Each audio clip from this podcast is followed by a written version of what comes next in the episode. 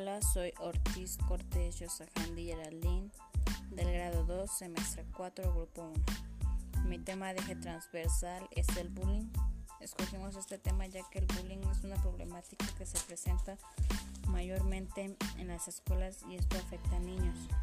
Esto hace que tengan daños emocionales que sufran algún abuso, ya sea físico psicológico, y esto hace que tengan baja autoestima o ideas muy bajas a la realidad o estereotipos.